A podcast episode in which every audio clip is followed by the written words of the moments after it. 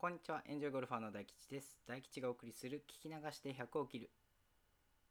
先日、配信50回を迎えまして、今回はホール数でも50回を数えました。というわけで50番ホールにやってきました。今日も元気に配信していきます。今回は自分を信じて振り切ろうという話をします。練習ではいい球が打てているのに、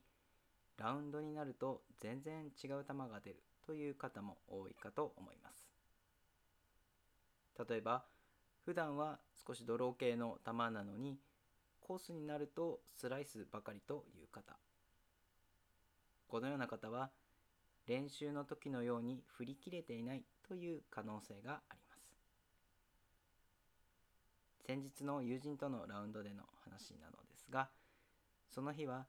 とにかく振り切ってフィニッシュの形をキープしようと心がけていました。当然ミスショットをしてしまったこともありますので全てのショットでそれをすることはできませんでしたがそれでもいつもよりフィニッシュまでしっかり振り切ることができました。そして肝心なボールの曲がり具合も普段の練習の軌道に近くなりうまく練習の再現ができたラウンドとなりました。一方100前後のスコアで回る友人はスライスが頻発して全て右に行くという結果に。まあそれを本人は分かっていたので左に向けて打っていたので大崩れはしませんでしたが話を聞くと練習とは真逆の球筋ということ。確かにその友人のスイングを見ると少し抑え気味のショットになっています。ここから言えることは結果を恐れずにしっかり練習通りに振り切ることができれば練習通りの球がきっと出るということ。ついスライスを怖がって振り切らないと体が回りきらずかえってスライスが出てしまうものなのです。